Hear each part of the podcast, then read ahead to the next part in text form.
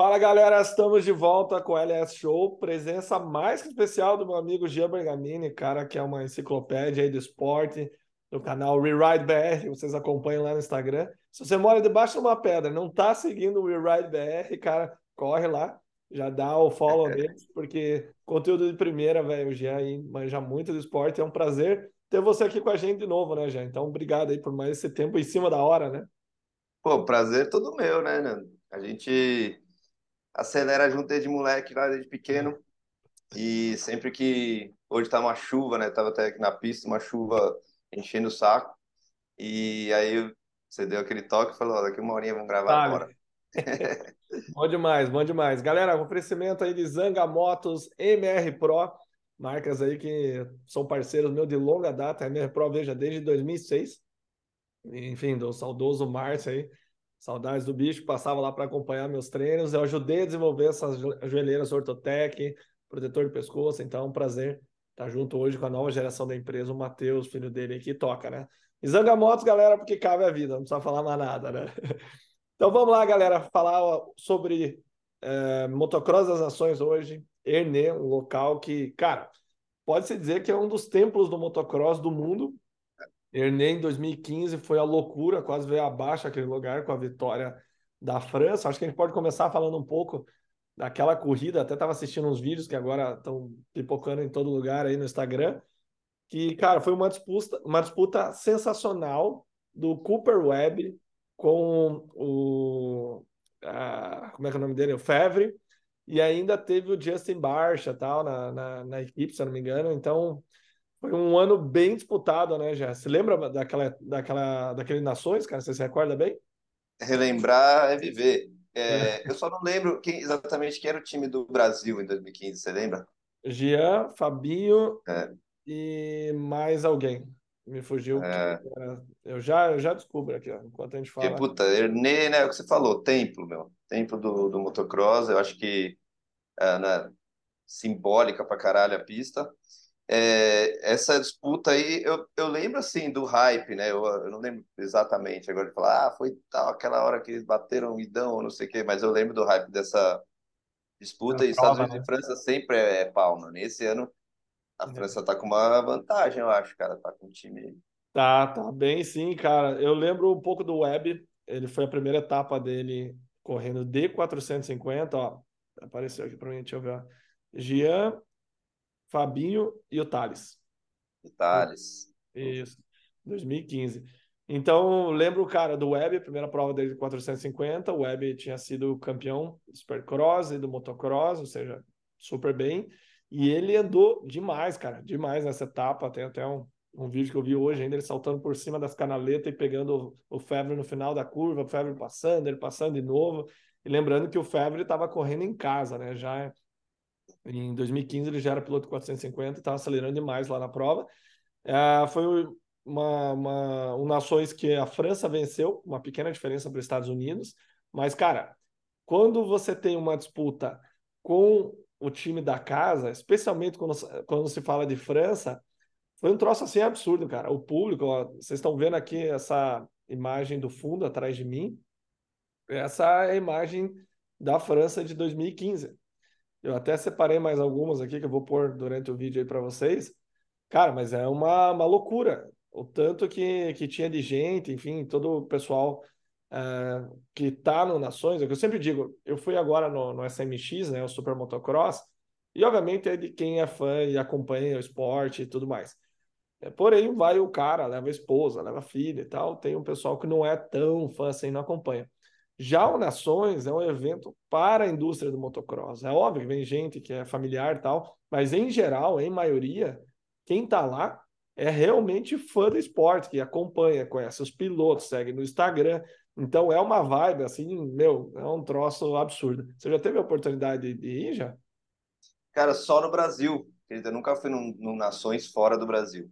E, mas assim, foi é, memórias mais marcante esse passo assim, do motocross. Porque hum. na época em Dayatuba, né, cara, a gente estava bem, é, bem envolvido lá, em, é, envolvido, né, em, da, em Dayatuba, correndo lá direto e, e, correndo brasileiro e tudo.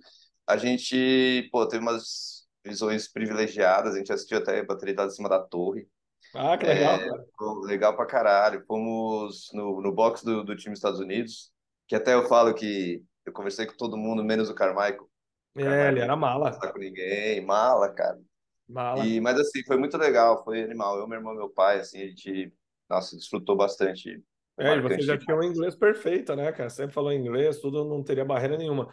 Eu, quando fui em Daytona, 2002, foi quando o Chad Wade chegou nos Estados Unidos. Assisti ele vencer lá e tal. É. E o Pastrana corria. Então, o Pastrana, nunca vou esquecer, andando em patinete, assim, no cacete, um cara gigante, e o Carmichael, que era o cara que veio para desbancar o McGrath e tal. Meu, ele não olhava para o lado. Eu lembro que ele tinha uma mulher que era um palmo e meio mais alto que ele. Eu tinha 13 anos, só as coisas que eu gravei, né? E ele não dava um sorriso, nada. Então, o Carmichael de hoje, simpático, gente boa, não existia. Não, era outro cara, meu. É. Era outro cara. E, e assim, não estou julgando ele. Porque o cara era uhum. tão focado, tão é, obcecado por vencer, que não tinha margem para sei lá, para ser diferente, né? Então, isso é uma coisa que até o fã brasileiro Total. tem né? De entender. Ele é. tá lá para se divertir e ele quer que o, que o piloto, uh, naquele momento de estresse, que o cara treina a vida inteira dele para aquele momento ele performar, esteja lá risonho, tá? Na mesma vibe que ele. Então, é difícil para o pessoal muitas vezes entender isso, né? É. Então, é, o, isso é muito louco, porque eu tava o Mike Larocco, eu lembro que era o Estados Unidos Larocco, que é um cara sério pra caramba, é. né? Meio durão, mas assim, sabe, cumprimentou e tal. E o Kevin Wayne, puta, Kevin Wayne é da galera. E aí a mãe do Carmichael, meu, puta, assim, era 10, a Dini, 10. Assim, E aí ela daí, tipo, pô, os caras, nossa, americano e tal, meu. Foi mó legal, ficou uma ideia, só que assim, a gente ia falar lá, não, o Ricky não. E ainda ele tava meio puto, porque parece que ele teve um, ele teve um qualify ruim, não tava conseguindo acertar a moto, uma parada, então Piorou. Assim, sem chance, sem chance. O cara tava, tipo, cara fechadaço, emburrado. É, mas é o que você falou, não tem nem como julgar, velho. É... Mas olha só o que é a percepção, né? Vou falar uma do Brasil e outra dos Estados Unidos.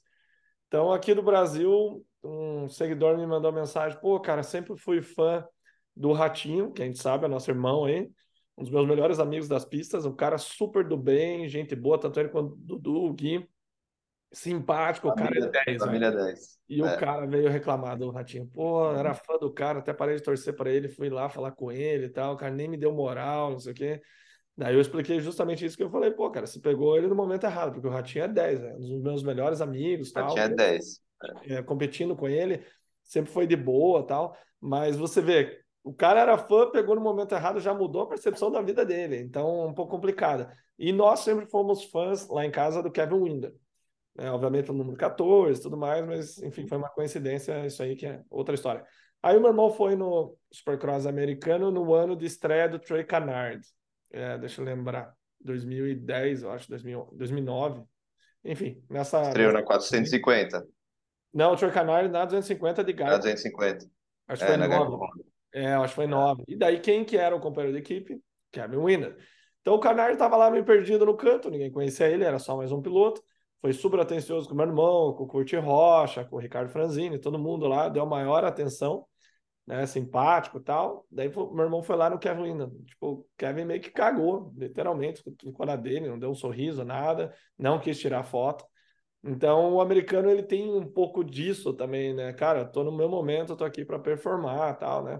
Por exemplo, vou usar agora mais um exemplo dessa viagem que a gente fez a entrevista com o Chase Sexton. Cara, a gente foi, sem mentira, acho que umas cinco vezes atrás dele no box. Lembrando que, através da Open Stars Brasil, a gente entrou em contato, em contato com a Open Stars Estados Unidos, falou com relações públicas da Honda, foi marcado o horário, foi estipulado as regras, quanto tempo seria, tudo mais. Chegamos lá 15 minutos antes do horário, daí a primeira hora não deu, a outra não estava sentindo bem, é, daí fiquei conversando com o pessoal lá uma hora, aí depois a gente voltou no horário que eles foram mudando, ele estava no track walk, então chegou uma hora assim, a gente falou, não vai rolar, e daí o pessoal já mandando, cara, na mensagem no, na, no WhatsApp. Tipo, e aí, cadê a entrevista? Ué, não vai, não ia rolar essa entrevista? Tipo, meio que cutucando, assim, zoando, sabe, meu? É igual o cara que critica o Enzo. Nos meus vídeos, vinha nos comentários é, criticando o Enzo. Eu ficava louco aquilo, meu. Você está torcendo pelo cara, é o Brasil lá, que nem nós, é o Brasil na mídia lá, entrando através do show radical, com o Thiago e tal. E a galera, a sensação que a gente teve é que estava torcendo contra. Cara, olha que loucura isso. E daí no final deu tudo certo, rolou a entrevista e ele foi super simpático. A gente cronometrou as perguntas para. Cara, tinha medo de tudo, né? De passar tempo, de incomodar. Eu, especialmente, que estava lá a trabalho para o show radical, meu receio não era era não fazer algo errado que atrapalhasse a empresa do Thiago, né? E, uhum. cara, foi tudo 10, ele foi super simpático, tudo tranquilo. Então, ele é um cara diferente. Até comentei isso no último LS Show que eu gravei com o Pepe e o Jean, que na hora de escolher, já, a gente ficou pensando, pô, o Thiago falou do Tomac, já que ele não estava correndo, ele seria mais tranquilo. Eu falei, não, o Tomac é ruim de entrevista, mesmo com os gringos ele é seco tal. Pô, vamos pegar o Barça, mas o Barça é só bota, então para o OpenStar não é interessante. Vamos pegar os Lawrence. Eu falei, cara, vamos estar tá em cima dos dois. Os dois são os campeões, é. o cara do momento tal. Mais difícil de falar. É. Eu falei, por mais que o Sexton seja o atual campeão, ele não é o do momento, do hype, né? Foco, né? É, é e daí eu falei, ele é bom de entrevista, você escuta os podcasts, o negócio lá também, você sabe que ele fala, mesmo quando ele toma um pau, ele não vai embora, ele fica até o final. E não deu outra, cara. Ele não é aquele cara extremamente sorridente, mas foi super simpático. Ele desenvolve, né, cara? Ele desenvolve é, o papo. Ele elabora a resposta, é. né? Sim ou não. E na verdade, puta, acabou em seis minutos. A gente tinha 15, né? Daí só mandei as perguntas, que modéstia a parte ficou, ficou bem boa, não sei se chegou a ouvir. Eu, eu vi um, eu, eu vi um, eu não vi inteiro, cara. Vi uma das uma pergunta, cara, que até falei, ó, oh, inglês é piar, mano. Tá é. Não, eu tava nervoso, velho. Eu, eu, me viro bem mas eu tava nervoso porque Sentou assim, é. vai, um, dois, três, vai, entendeu? E daí eu dei a primeira valendo. pergunta, deu uma, deu uma travada. Daí, enquanto ele respondia assim, eu só dei uma respirada e pensei, cara, por que eu tô nervoso? Né? Daí o resto foi tudo beleza, entendeu? Mas é que a, a minha ida na viagem com o Thiago foi para essa entrevista, então tava naquela pressão, né? E eu tenho uma parada que se eu não durmo bem é, por diversas noites seguidas, que foi o caso lá, tipo, quatro, cinco horas dormindo por noite só, cara, minha memória vai embora literalmente vai embora. Né? Então, tipo, eu dou umas travadas. É, o HD fica comprometido. Fica, fica. Eu acho que muito tombo, né?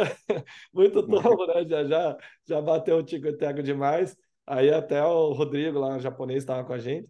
Ele falou: Ah, cara, é visível, você está cansado, já não funciona direito. Então, falei, cara, eu preciso dormir bem, eu preciso meter um monter antes da entrevista para estar tá pilhadão, né, cara? E no final deu, deu tudo certo. Eu fiz perguntas assim genéricas que se não desse certo ele, poderia ser para qualquer um, entendeu? Mas foi assista uhum. vou te mandar, te mandar o link ficou bem legal. Mas, cara, mas voltando no, no, Nações, eu já tive a felicidade de correr duas vezes, né? 2007, primeiro ano que a gente classificou, que Isso foi em é Creek. Memorável. É, foi, foi irado, cara. De vez em quando eu ainda me pego olhando as fotos aqui. Puta, eu lembro do cheiro, eu lembro da terra, eu lembro dos traçados, eu lembro de tudo, velho. Impressionante, assim, algumas coisas que marcam. E da mesma forma, em 2008, na Inglaterra, né? Que foi o nosso melhor resultado, né? 14 e, e a gente venceu também a final B. Enfim, teve diversos problemas lá durante o final de semana. Com, o Balme rolou um negócio na roda, perdeu o freio é, dianteiro, eu perdi o freio traseiro, ou foi o contrário, algo assim. Eu caí, machuquei a perna, o Wellington estava machucado, pegou ainda teve um teste lá, pegou a vaga do Jean lá tal. Cara, foi uma etapa assim doida, né? Em termos de performance, a gente poderia ter ficado num top 10 se todo mundo tivesse ido um pouquinho melhor, se não tivesse caído, o Bob não tivesse problema, o Wellington também tivesse ido um pouco melhor. E lá foi interessante que eu, eu e o Wellington alternamos, né? Em 2007 eu corri de 250, em 2008 eu corri de 450. A gente inverteu. E o Nações é um evento de 450. É. Tanto que eles gradeiam pista, largada. Então, o que, que a gente precisa no Nações, né? Falando até dos meninos, né? Que vai o Bresolim, Dudu e o Fabinho, um time muito bom. É, precisa que o quem esteja na 250 tenha pelo menos um resultado mediano. O outro resultado normalmente é descartado, mas precisa ter um mediano. Eu, no caso, é, em 2007, eu não lembro qual que foi o descartado, mas em 2008 foi o, foi o pior do Wellington. Por quê? É muito difícil 250, ainda mais para quem não é fábrica, né? Já, você sabe que largada ali faz, faz toda a diferença. Então, o que, o que conta, né, o pessoal de casa entender, são os seis melhores resultados. Então, descarta um, os cinco melhores resultados vai definir quem é o melhor país no esporte. Então, ele tem uma perspectiva um pouco diferente. Esse, esse que você participou de, que você assistiu de 99, foi a Itália que venceu, né, Jean? Eu estava lá também. Itália, Itália que venceu. É, Bartolini, o Chiodi. Felipe Arts? E, e, cara, acho que se pá, se pá, o. Não, era o. Não, ele era, era é, não, ele era muito novo. Não era o Trasolini? Trasolini, pode ser. Ah, Husky Varna eu, só, eu lembro que foi muito marcado o James Dobb. Isso, é, do Carmichael, James né? Dobb de Suzuki, cara. É, Suzuki e... 19, não era? Número 19, é. Ah, ele, é puta, cara, ele andou muito, assim, eu nunca tinha visto alguém andar daquele jeito, e naquela época foi meu primeiro ano de 125. E, várias, e o Paulista, se não me engano, aquele ano foi inteiro em Indaiatuba, todas as etapas em Indaiatuba. E eu nunca tinha visto alguém andar daquele jeito. Se eu me lembro bem, 125, no sábado na classificatória, o Paulinho andou atrás do James Dobbs um tempão e fez sétima, não foi isso? Pode ser, cara. Aquele cara tava on fire. Eu queria saber quando o cara tá naquele dia. Ninguém é. andou com ele, nem meu, Carmichael, nem ninguém. E assim, o jeito que o cara tava fluindo de 125, é, nossa, ah. coisa mais linda. É, eu lembro então... a curva da largada, assim, subindo, ele fazia quase sem tirar a mão aquela curva. E de Suzucão, né, velho? Pra quem não sabe, Suzuki. na época era, era boa, velho. A moto era excelente, né? Na verdade. E era com a suspensão convencional. Exatamente, Jura, é, Jurassic Park total, né? Jurassic Park. Não, aqui, ó, rapidinho, né, galera? É, Stuart Carmichael, Dundee e tá faltando um, Chad Reed. Cara, essa foi a safra da Suzuki depois do Nações ainda, de 99. É, sim. Mas, cara, Nossa, muito, Gia, muitos títulos. Para você, cara, pra gente entrar no Nações desse ano, senão a gente vai longe aqui. Quem uhum. são os times, velho? Cara, França e Estados Unidos, né? Igual que a gente já fala que é meio que de praxe. É... Cara, a Bélgica sempre é um time né, que não, não se descartar. Eu gosto do, do, dos pilotos belgas, tem tradição pra caralho. É, Austrália, a gente assim, não tem como não considerar a Austrália né, esse ano. Tendo o Hunter e o Jet no time, já fala por si só. E, cara, eu não sei da a Itália, cara, se porque também a Itália sempre é um time forte, assim, eles têm, têm estratégia, sabe como né, é, desenvolver um resultado bom no, no, formato que é o Nações. Mas também, mas não sei, não sei. É, esse sabe, ano, a gente tem depois a, eu fazer uma pergunta, os machucados, né, já. Tem um pessoal que machucou, né? Então, é... O Hurlings... Estados, Estados Unidos mesmo também. Né? É, exatamente. Os Estados Unidos tá com o time B, você pode dizer assim, o Hurlings uhum. para para a Holanda, né, que é puta, uma baita. Fazer muita falta. É, a gente tem um da Itália também que iria correr o da 250, me fugiu o nome, porém foi substituído por um cara que é mais ou menos do mesmo é, nível, o Oliver. E ainda tem da França, se não me engano, o Maximin Renault tá voltando de lesão, me fugiu agora se é, se é ele. Então, obviamente, para mim, né? Eles são os favoritos, estão correndo em casa. Eu acho que até esse aqui é dele. Estão correndo em casa. E a torcida, nesse caso, cara, eu acho que faz muita diferença, não acha? Tem um. É óbvio, né? Sendo um é. tipo de ponta, né? Eles são os caras que têm tudo para andar bem. Mas, cara, tem um time aqui que eu acho que ninguém tá falando muito, que, na minha opinião, vai dar trabalho. Eu ia, eu ia te perguntar isso. Essa é a pergunta. Qual que você acha que é o time underdog aí, né? Vamos ver o que, é, e ninguém é... espera nada, mas é bom ficar de olho. Cara, a, a Bélgica, eu acho que é esse time underdog aí. Porque eles vêm com o Liam Everts ganhando provas. É... Primeira vitória dele nessa temporada, se não me engano, foram três. Posso estar falando errado aqui. Eles têm o Iago Girtz, por mais que machucou, era o cara que estava disputando o campeonato também. Então, só aí já são dois pilotos que são muito bons, que aceleram, que têm capacidade de ter um bom resultado para a categoria 250, né? Porque, como eu disse, uhum. a 250 é essencial ter pilotos bons. Né? É. Tem É, outras equipes, obviamente, muito boas, que tem pelos 250 bom, e me fugiu quem que é o terceiro agora. Deixa eu até abrir a foto aqui, que me fugiu quem que é o terceiro da Bélgica. Você se lembra de Pra cabeça? mim, sabe quem de cabeça não, mas eu tenho ele aqui, ó. É o Lucas, Lucas Koenig e o Jago Girtz, né? É o Lucas. É o Lucas Lucas, o Liam e o Geertz. Então, o Lucas é um dos caras que é para ser uns Lawrence da vida, né? Os dois, não é isso? Os dois irmãos? É o Lucas Koenig, É, e o Simon. Eu acho que é Simon, o irmão dele, não é? É. Ah, Ah, não sei o nome dele, não sei o nome São dele. os dois irmãos que é até o Lucas Murdoch, que é o agente do, dos Lawrence, dá para trazer eles para os Estados Unidos. Ele tá falando faz um Mano, tempo que é esse, o Lucas, Lucas tem 16 anos, Uhum. é piá novo. É a Pia Fenômeno, né? Então, eu, sabe qual time que eu gosto aqui? Um time que tem alguns pilotos aqui com experiência, veterano. É. Pode ser, não digo para ganhar, mas assim, é um time que com certeza vai, ninguém espera e vai, vai ser bom, é a Suíça. É. Mas para Porque eles têm- tá um pouco É, puxado, eles, acha? eles têm Suyer, Tonas e o Guilot. Não, é, eu falei, pela experiência, os caras com certeza vão fazer um resultado constante. Sim. Não para ganhar, mas não para ganhar. É, o, o Sewer aqui à direita, né? O meu lado aqui, ó. Ele tá, tá numa É. fase, eu diria que um pouquinho mais baixo do que ele já teve, já foi vencedor de várias etapas, né? Já andou mais ali na frente. Mas eu não sei, esse ano eu achei que ele não andou tão na ponta quanto anos anteriores. Mas, para ser bem sincero, eu não tenho acompanhado muito o Mundial de Motocross, que sem o Hannes, para mim, fica muito chato, para ser bem sincero. Mas olha só, a gente tem a Inglaterra, um time que não é tão forte, tá?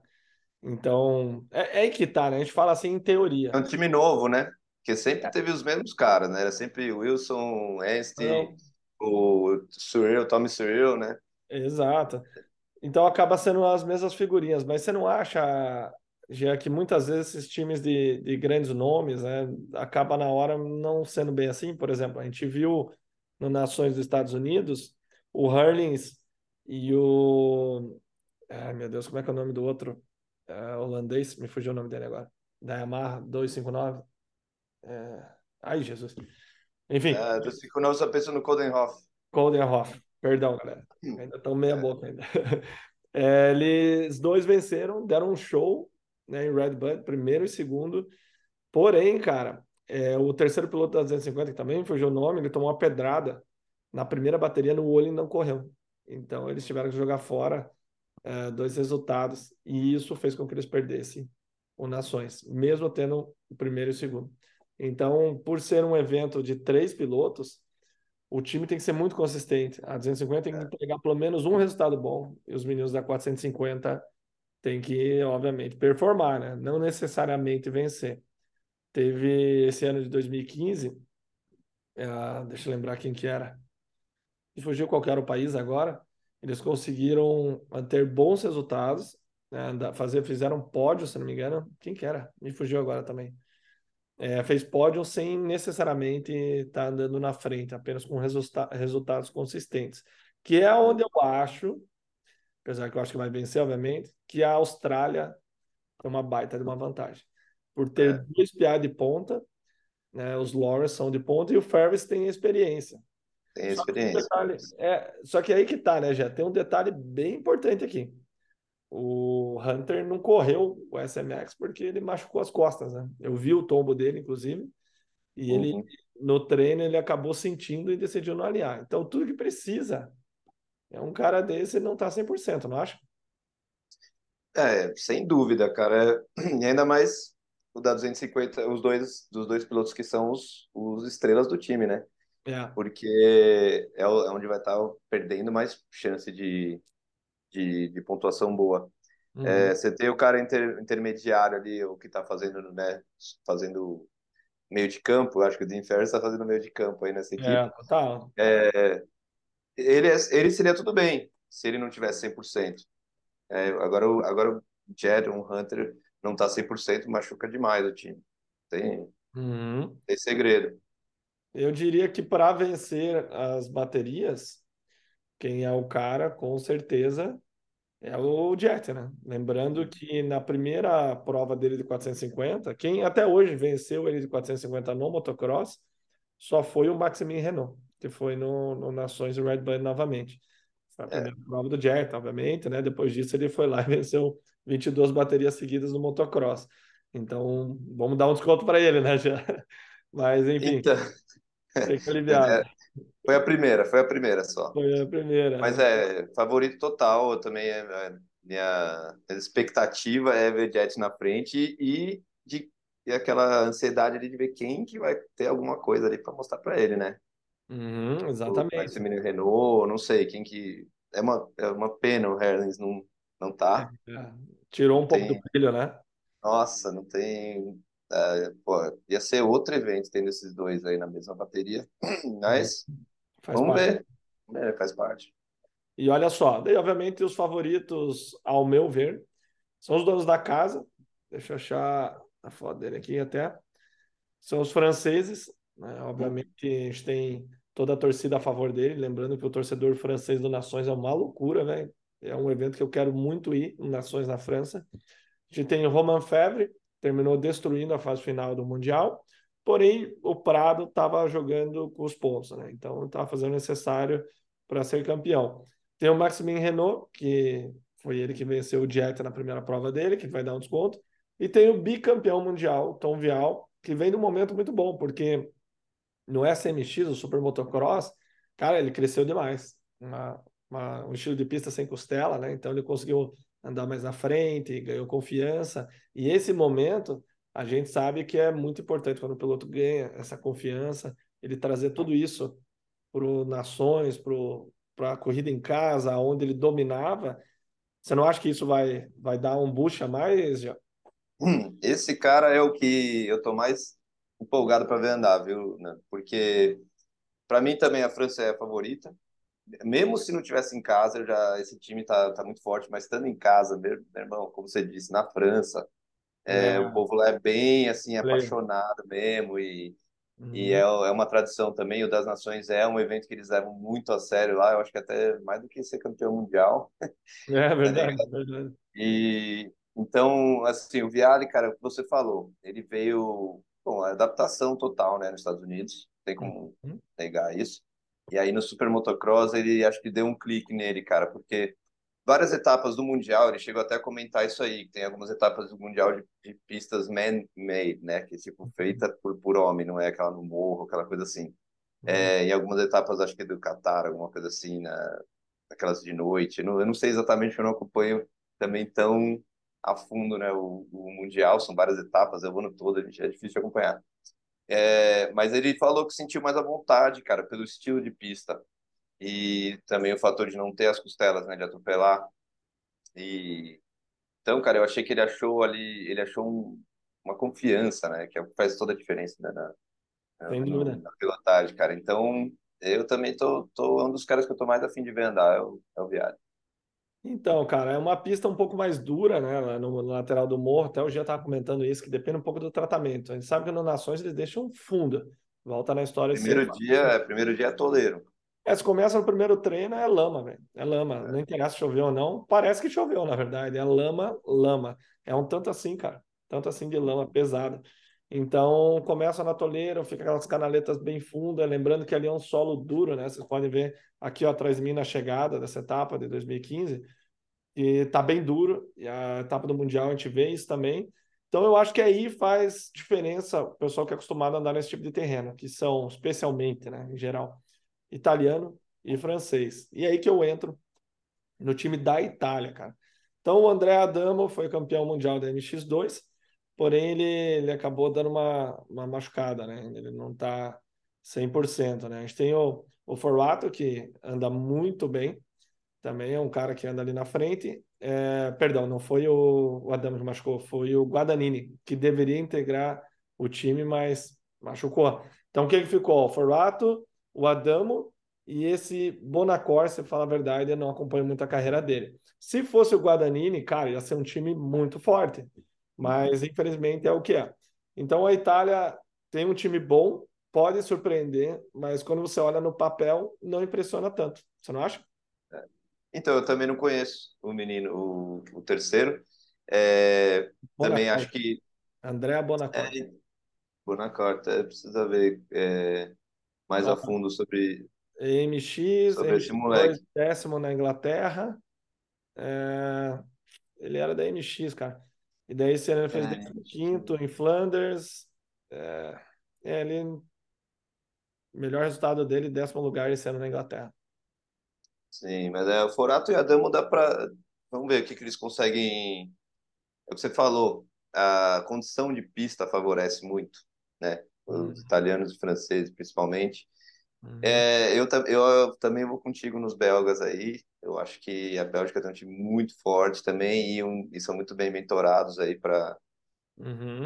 andar nesse nesse tipo de condição e, e com esse formato. É o que eu falo, esse formato é muito estratégico, né? Tem que ter muita estratégia ah. do time e, lógico, contar com, com, com tudo, né? Com os fatores que, que são incontroláveis, né? É, nem sempre... nem sempre não. Normalmente não é assim competição, né? Nem sempre a lógica acontece. E falando nisso em lógica, vamos falar um pouco dos Estados Unidos. Cara, foi uma loucura para conseguir montar esse time. Uh, algumas algumas pessoas influentes lá da mídia estavam indignadas, porque como que um time que é campeão em um ano cogita nem ir no outro ano? É um uhum. respeito muito grande. E o que eles comentavam é o seguinte: a partir do momento que quebre essa tradição de ir, é, fica mais fácil de não ir no próximo e no próximo. Porque o que, que acontece, só para contextualizar para o pessoal de casa? Então, eles fizeram 31 provas esse ano. Eles fizeram uma mais do que o ano passado com essa criação do Super Motocross. E ainda, quem for correr no Nações vai ter um intervalo de uma semana, que é esse final de semana, semana passada, aliás, e corre esse final de semana no Nações, para só daí poder descansar.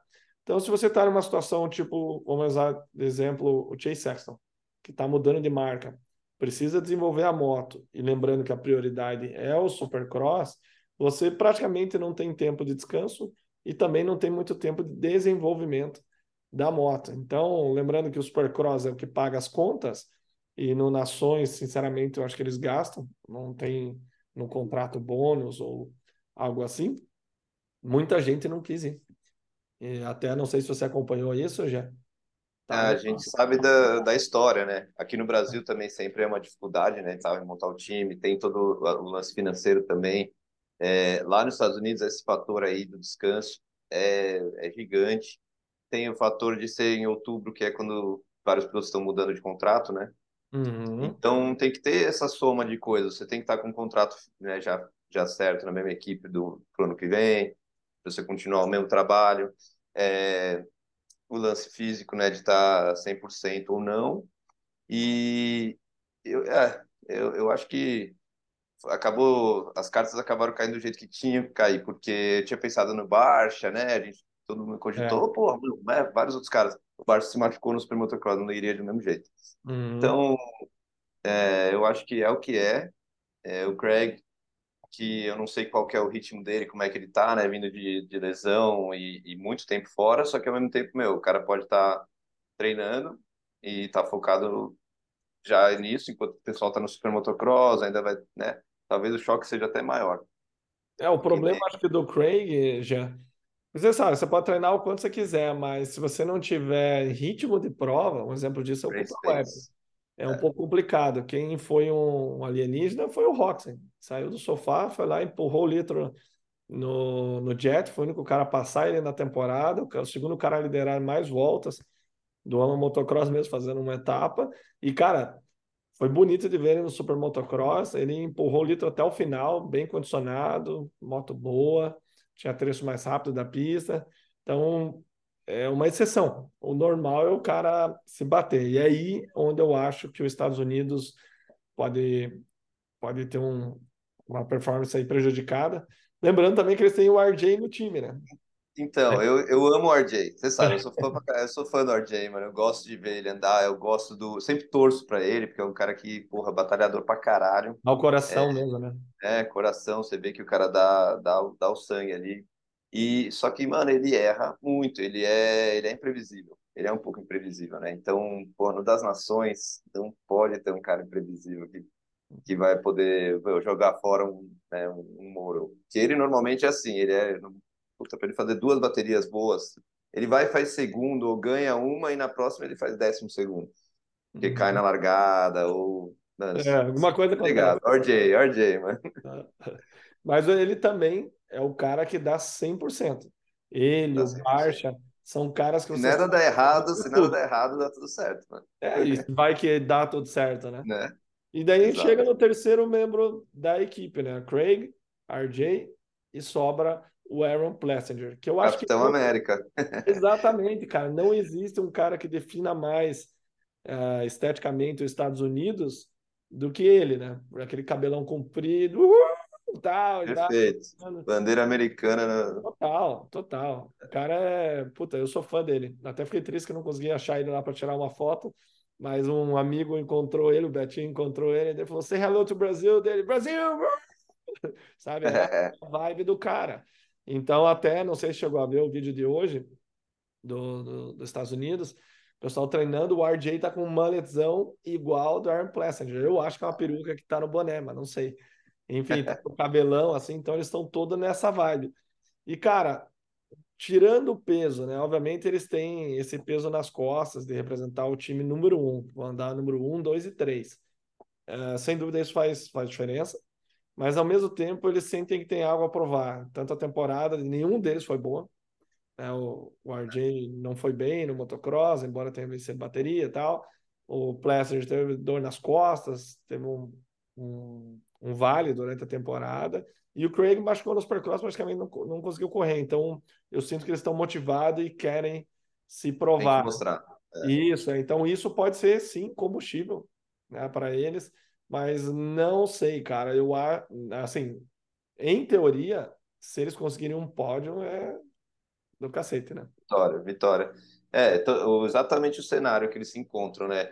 O, o Craig, a gente falou, voltando agora, ficou praticamente todo parado. Uhum. É, tem algo a provar, mas também isso traz limitações, né? Tem, não Sem tem dúvida. como.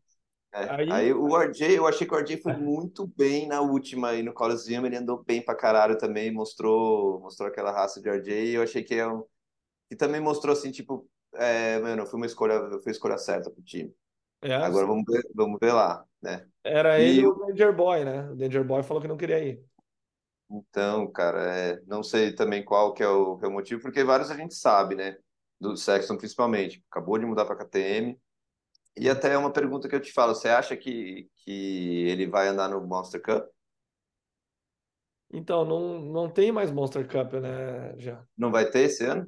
Não. Não, vai, não voltou mais a etapa do Monster Cup foi englobada no Super Motocross. Super Motocross, é. Só mais uma Eu achei prova. que os caras iam ganhar mais um milhão, velho. tanto que eles vieram para essa, é só mais uma prova, mas na verdade não é, porque não era todo mundo é, que então, o Monster Cup, né? Então são mais duas. Mas enfim, ninguém reclamou demais, porque ganharam uma puta de uma grana, né, cara? Então. Então, você viu os, os prêmios, saiu, né? A galera postou os prêmios. É... Ah, pô, é, sensacional, né? Sensacional. Eu acho muito legal ver uns caras tipo o Colt Nichols ganhou 100 pau, meu, 100 mil dólares. E o cara meio bancando do bolso. Moto. Comprou é, uma moto pra ele. Exato, exato. Quem eu vi lá também era o Shane McElrath. Tava com a também, moto, parecia as motos do Brasil, sem desrespeito às é. motos. Um gráficozão mal feito, assim, móvel. Cara, é. eu olhei pro Thiago e falei, cara, essa moto aqui é, parece moto corre no brasileiro. Entendeu? Óbvio que no Brasil a gente tem motos bonitas tal, mas parece que as motos foram feitas assim meio em casa, tava de escape original até. Depois veio a trocar. Mas não é só flores, é isso que eu digo. É. O Reagan, eu não li nada, eu deduzo que ele estava tava pregado, porque ele serviu bem ele um ano, bem condicionado, indo até o final, o estresse mental, essa pressão, sem dúvida, pega bastante, né? Mas eu queria falar aqui, ó, Jean, a gente tá, não falamos ainda de dois times que, para mim, vão estar tá no pódio. Né? Obviamente não cabe todo mundo que a gente falou, mas tem tudo para estar tá no pódio. Que é a Espanha, temos o campeão Prado, que é um cara muito bom, né? obviamente campeão mundial, não é para qualquer um, ele sempre venceu, larga demais, faz total diferença na, na 450, né? Então a largada é, é algo que no Nações sempre faz diferença, mas no Nações, obviamente, tendo os melhores do mundo ali, é algo a, é, a ter ali na manga, né? Então a gente tem ó, Jorge Prado, O Ruben Fernandes, que é um cara que já andou na frente também de bateria, É. não lembro se chegou a vencer, até preciso ler. Honda, né? É, exatamente. E tem daí, que é o, o elo fraco, esse Oriol Oliver.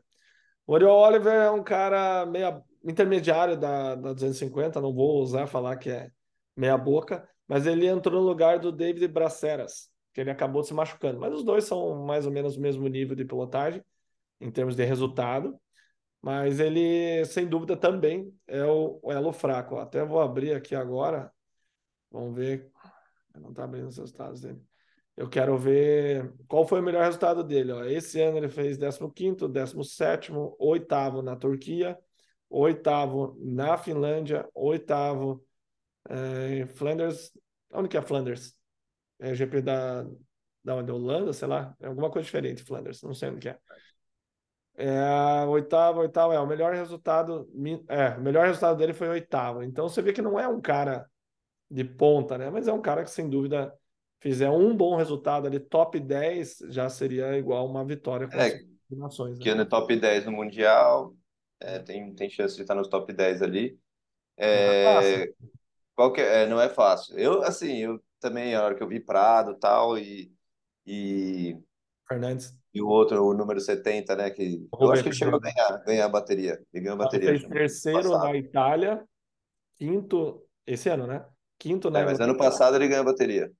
Ah, não, só tô falando desse ano, né? Terceiro na Alemanha, então ele tem três, quatro terceiros, dois quartos lugares. Ele ganhou esse ano a Patagônia. Ah, ele ganhou da Patagônia. Ganhou Ah, então foi esse Patagônia. ano mesmo. Cara, Bom, um cara, um cara, é, um cara forte. Mas aí, pô, sabe, fiquei, não, não foi exatamente um time que me chamou a atenção de falar, pulou, né? Uhum. A gente tem mais mas um que chama atenção já. Desculpa até te cortar. Cadê aqui? Deixa eu achar. eu ia te perguntar, né, qual que é o outro? É, então, esse aqui é a lenda Ken Roxen, né, cara? O time da Alemanha. Uhum. A, a gente não pode esquecer dele, né? Cadê? Eu acho que eu não salvei a foto deles aqui. Mas É, o tem um time menino bom da 250, né? É, é, como é que é pronuncia o nome dele? Eu não sei pronunciar o nome dele. Ó, Ken Roxen, Simon Legen, Legenfelder. Legenfelder. E É, esse Legenfelder, é, Cock. não sei se pronuncia assim, mas enfim, é Sam- Simon Laegenfelder. Então vamos falar Legenfelder. Algo assim. Justo. É, justa, boa, é, good enough, né? É, good enough. E daí tem o Tom Koch. Esse Tom Koch, eu sinceramente não faço ideia. Vou até abrir aqui para ver. Ó. Ele é que nem o cara da Espanha, que nem o Oliver. ó. Oitavo na Inglaterra, décimo sétimo, décimo quinto, décimo terceiro, décimo quarto, décimo oitavo, décimo. Então, o melhor resultado dele foi um oitavo. O ano passado ele fez dois oitavos no Nações. Porra, isso aqui é bom, cara. Esse resultado é bom. Não sei do que ele andou. Mas dois oitavos no Nações de 2022 é excelente, né? É excelente. E aí já traz essa bagagem também, cara, de ter andado no, no Nações, cara. Ele tá habituado com, com o evento, né? Que você falou, é um evento. Ele é atípico. Diferente, É né? diferente a corrida, né? A atmosfera da corrida. Pô, mas É, você viu, eu falei, o moleque, né, o, o Langenfield, os últimos resultados dele no GP foi 1, 3, 4, 2 e 2, mano. Dois segundos, um terceiro, um primeiro e um quarto. Só, só nas últimas cinco corridas, só uma ele ficou fora do pódio. Exatamente, cara. Sensacional, né? Olha, Olha que time que tá meio é, underdog, assim, né? Ninguém tá dando muita atenção, que é esse time, cara, da, da Alemanha, Inglaterra, verdade. perdão. Ken Roxen, Legenfelder e o Koch. Gostei. É, também, vou ficar, vou ficar de olho neles. Ó, uma, uma pergunta só agora, que acabei não falando do Capitão América, né? Do Aaron Plessinger. Entrei no Sexton ali, desviou para para KTM, Monster Cup, que nem vai rolar. Mas o, o AP, eu tava pensando agora nessas condições, além dele também ter, eu acho que ele tem algo para provar, como você disse, ele teve altos e baixos né, esse ano, tanto no Supercross quanto no Motocross, mais baixos do que altos, mas teve uns momentos de brilho ali. Você fala, porra, cara, esse cara tem, ele tem o que precisa, só, só achar, né, o, as peças do quebra-cabeça. Mas eu acho que as condições, eu queria te perguntar, essas condições aí do Nações, se tiver bem pesado, bastante lama, cava, eu acho É que o verdade. pode. O que, que você Uhum. acha, né? Eu acho que ele é um cara que se dá muito bem nesse tipo de condição. Ele veio do GNCC, né? O pai dele também corria, campeão lá.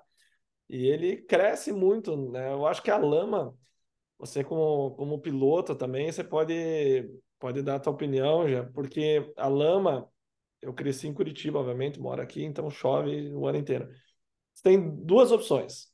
Ou você olha ela e fala, uhul, vamos lá, vamos pro pau, ou você já começa, puta, eu odeio isso aqui, caralho, se eu cair e tal. Então, eu acho que é um pouco de uma atitude mental. Obviamente, essa confiança vem de você saber pilotar na lama, que você só vai saber pilotar na lama se você andar na lama, obviamente. Então, você pega que nem um Barcha da vida, um AP, que vê lama e fala, cara, vamos embora. É. Entendeu? Então o cara já entra com uma atitude diferente. Por mais que às vezes vai, vai, a vaca vai pro brejo.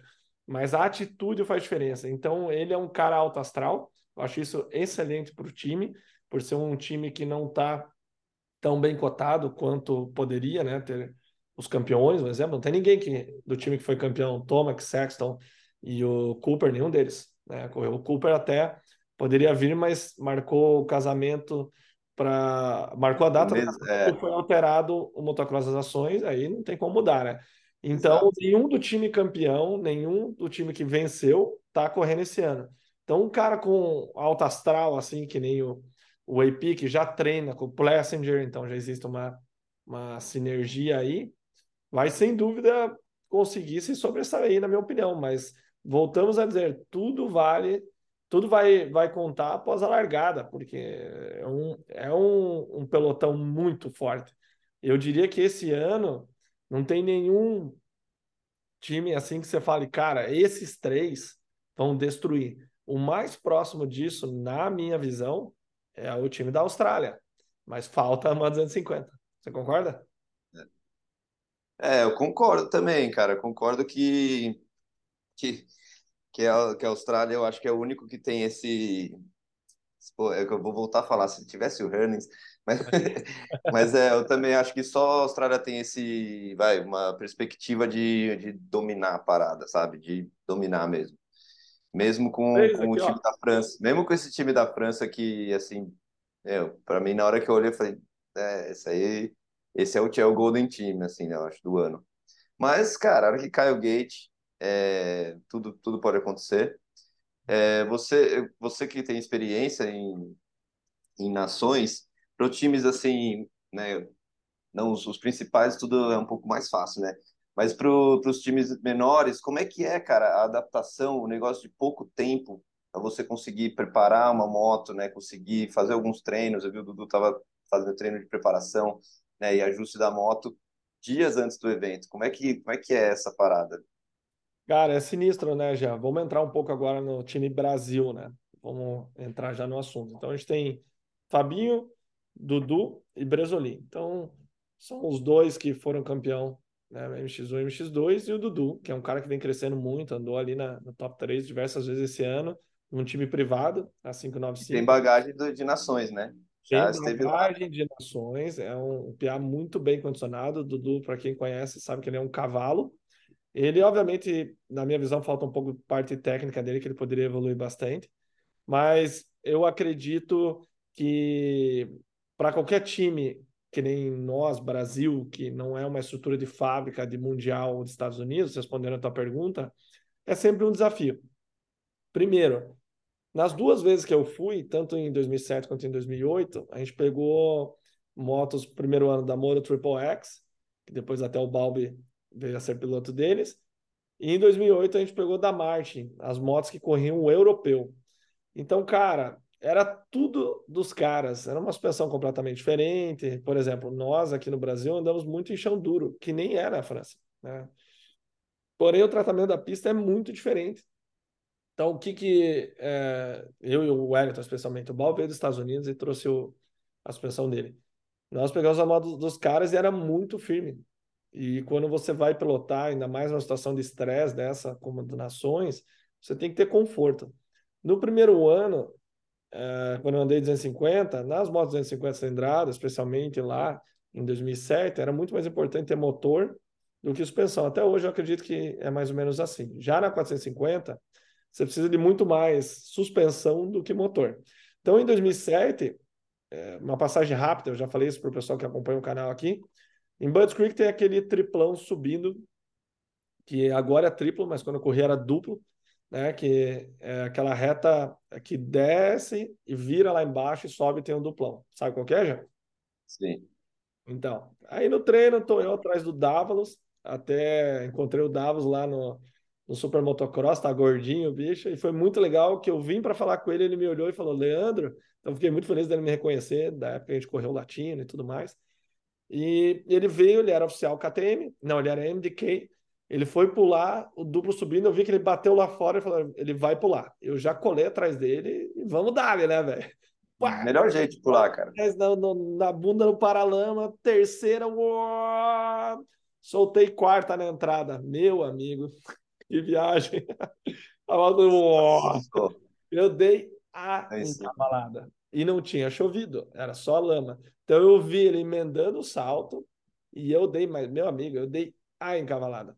Porque eu entrei na pista extremamente confiante, porque treinando, testando a moto no primeiro dia, o primeiro contato, foi extremamente positivo. Eu virei o mesmo tempo do Balbi de 450 e eu 250.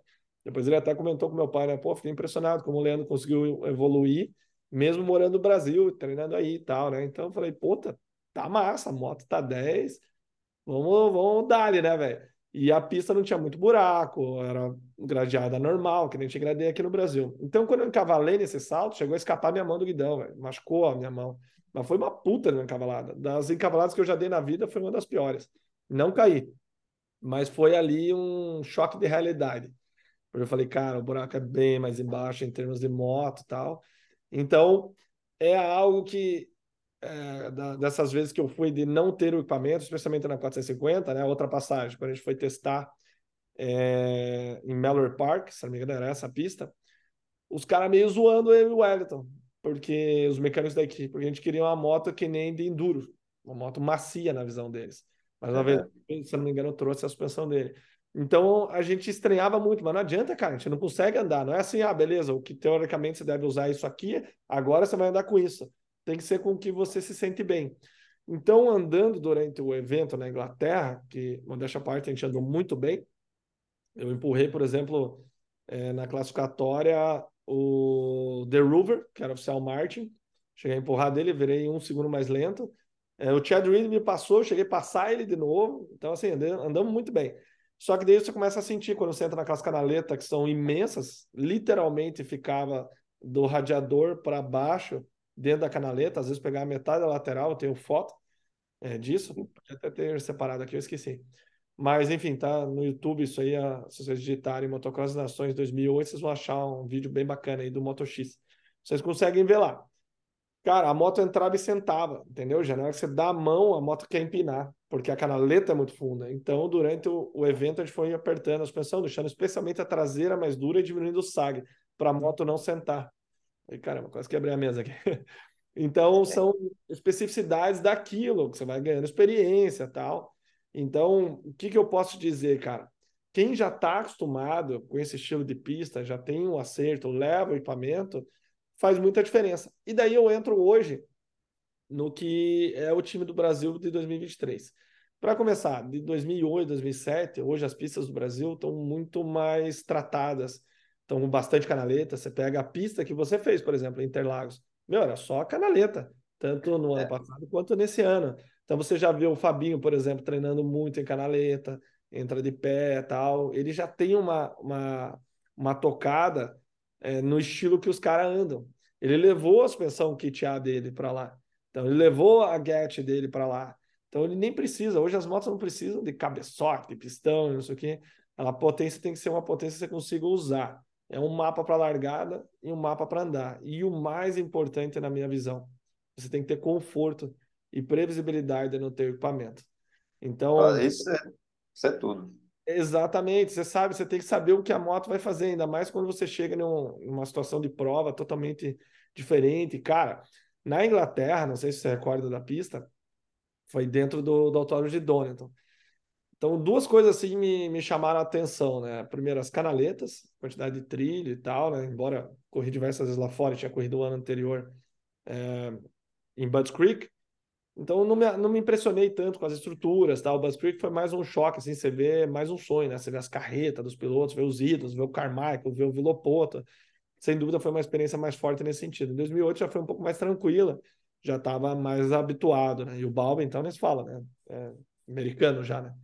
Então, é, quando você já encara isso com maior naturalidade, aí que vem a experiência do Dudu, entra a experiência do Fabinho, de já ter corrido inclusive aí na França, né, na mesma pista em Ernée, se sobressai, por exemplo, o Bresolin, que até onde eu sei é a primeira vez dele indo para fora correr. Sem dúvida ele vai sentir um pouco essa pressão, mas por o time já ter passado por isso, acho que vai ajudar ele.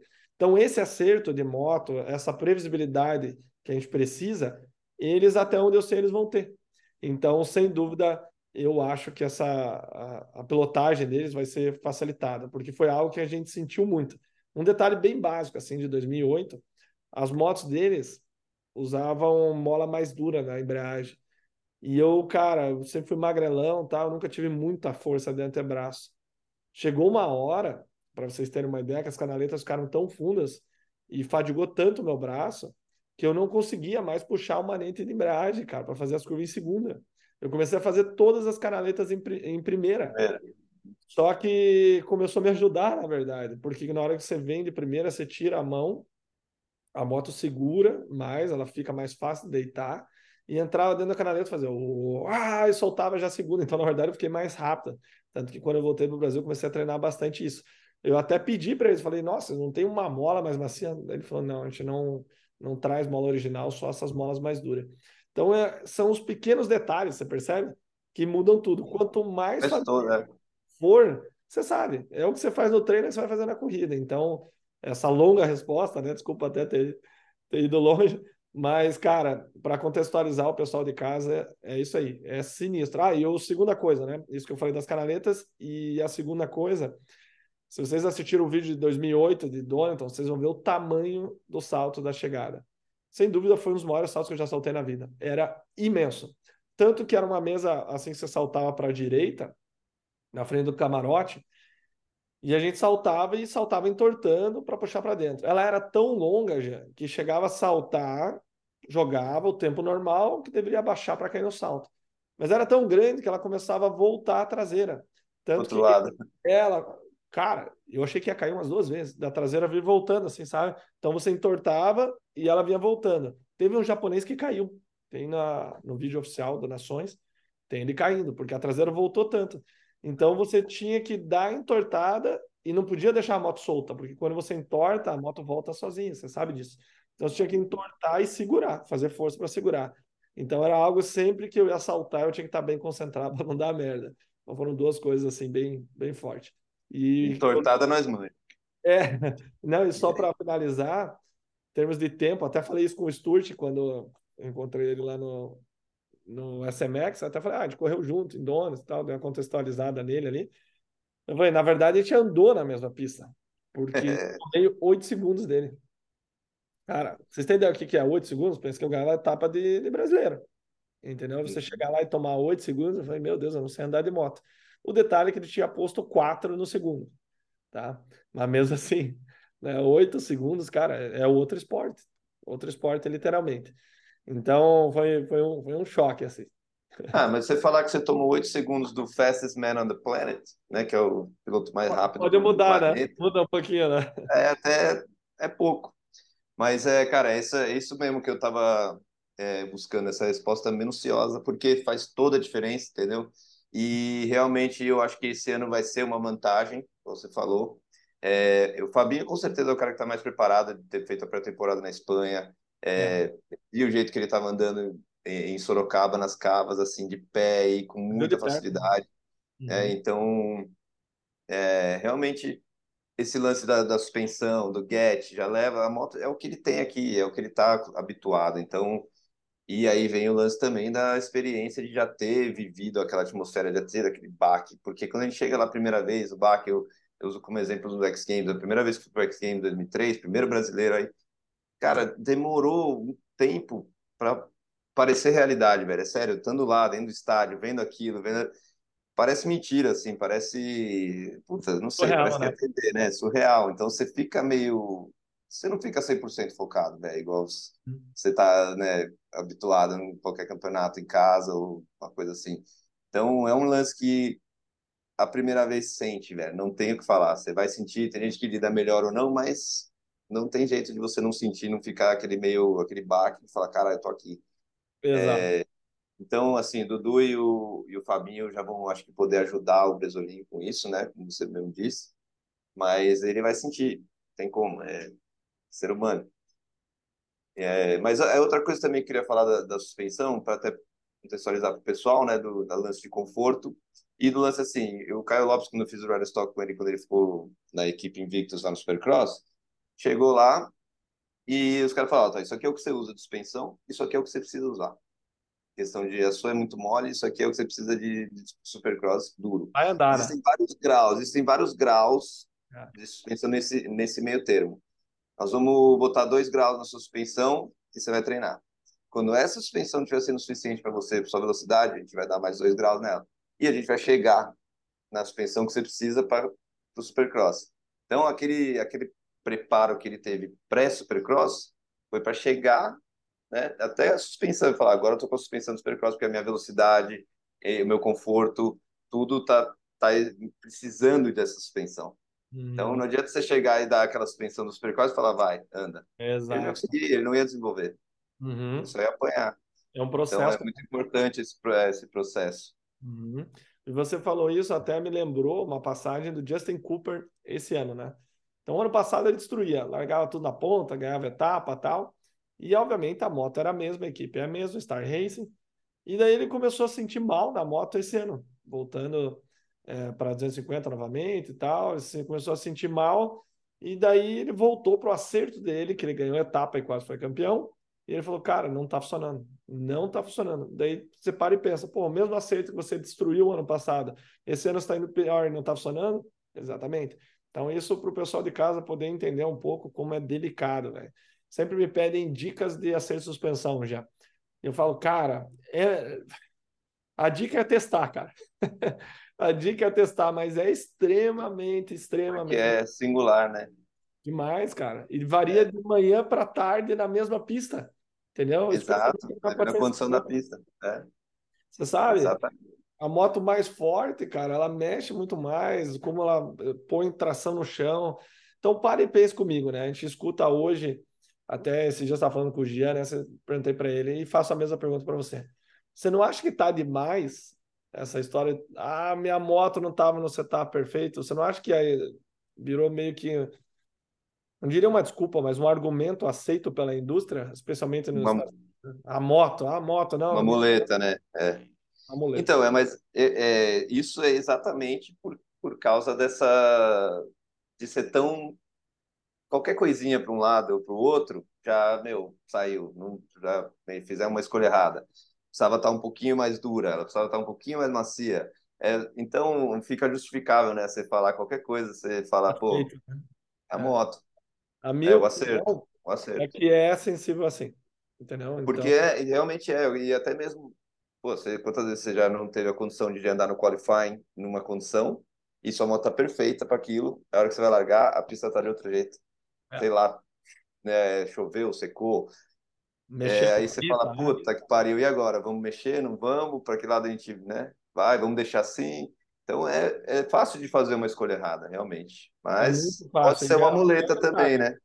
É, eu acho que tem gente que acaba usando como muleta porque ela tem verdade nesse argumento. Então, para mim, o que eu percebi é o seguinte: uma boa suspensão te permite andar em diversas condições.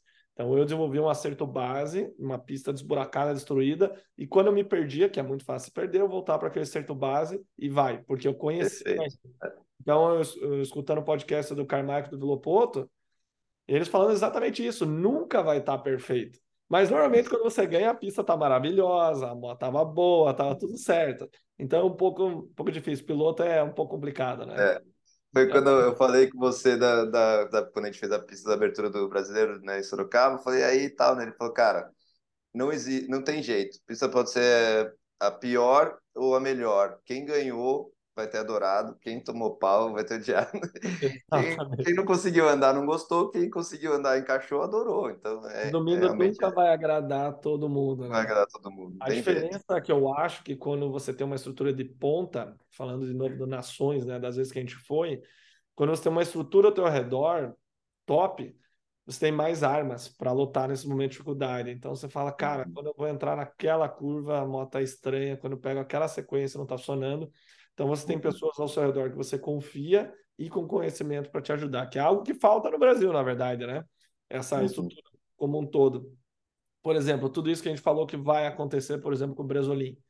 Se eu tivesse lá, é, eu já estaria preparando ele já na ida, no avião. Ó, oh, você vai encontrar isso, fica tranquilo. Tal. Aquela palavra certa, né? aquele relacionamento de confiança que precisa ter. Não é à toa que os Lawrence da vida, entre diversos outros pilotos, tem ex-pilotos campeões que já é. Essa parte é muito importante para mim. Existem exceções, mas você ter vivido faz total diferença. Por exemplo, se eu falar para você, já, sabe quando você entra na curva, cara, que você deita ela, que tem aqueles buracos, começa a dar nas suas costas e a pedaleira pega do lado de dentro e quer jogar a traseira para fora? Então toma um pouquinho de cuidado, deita mais a moto do que o corpo. Isso ninguém de fora vai te falar. Só quem é. sentiu que vai poder te, te, te passar isso. Então, eu sou um fã de quem já viveu. Até para eu olhar para você e falar, cara, você sabe o que está falando. Então, a minha confiança já é maior. Concorda? Uhum. E, e é principal, é o principal disso tudo que eu ia falar, quando você estava falando, se você tivesse com o Bresolim, o, a maior credibilidade que você pode ter é essa exatamente dessa vivência. Você vivenciou, você experienciou, você estava lá em carne e osso. É, você passou e teve coisas que você fez certo, teve coisas que você fez errado. Então você consegue passar as duas coisas, né, adiante e é. aprendendo com os, pró com os próximos também. Então eu acho que todo mundo ganha com isso. É, é, o que você falou, falta um pouco dessa estrutura toda ali, né? Do, da, do, o backup time, né? todo, né? O apoio né, do time, não, não só do, do mecânico, mas do lado físico, do lado mental. E esse lado, eu acho, do, da mentoria é muito importante. Você usou o exemplo do, do, do Johnny Omar com, os Lawrence. É, é assim, e ele trabalhou com o Carmichael, né, também, então... Uhum. Stuart também, né? É que, que é o jeito que, que, que o cara consegue passar e não é entrar na mente, mas, é. mas é, passar com credibilidade, com aquela, com, né, com, com o fundamento ali da experiência mesmo, não é tipo, não leu no livro, tá ligado? Exatamente. Viveu, tá ligado? É outra então... coisa que eu falaria para o Bresolim, por exemplo, falaria, cara, deixa a tua suspensão mais dura do que você tá nessa pista treinando. Lembre-se que lá vai ser diferente. É, como eu disse para você, a gente acertou a suspensão das duas vezes para uma pista diferente. É, é, que na verdade você só encontra a situação de prova na prova. O Balber mesmo sempre falava isso. É, ele falava, cara, eu cansei de empurrar esses caras em treino e chegar na prova eles botaram em 4 segundos. Então é uma situação muito específica que só correndo para ganhar experiência. Então isso eu falaria para ele, deixa a suspensão mais dura, use menos sag na traseira, deixa a traseira mais alta.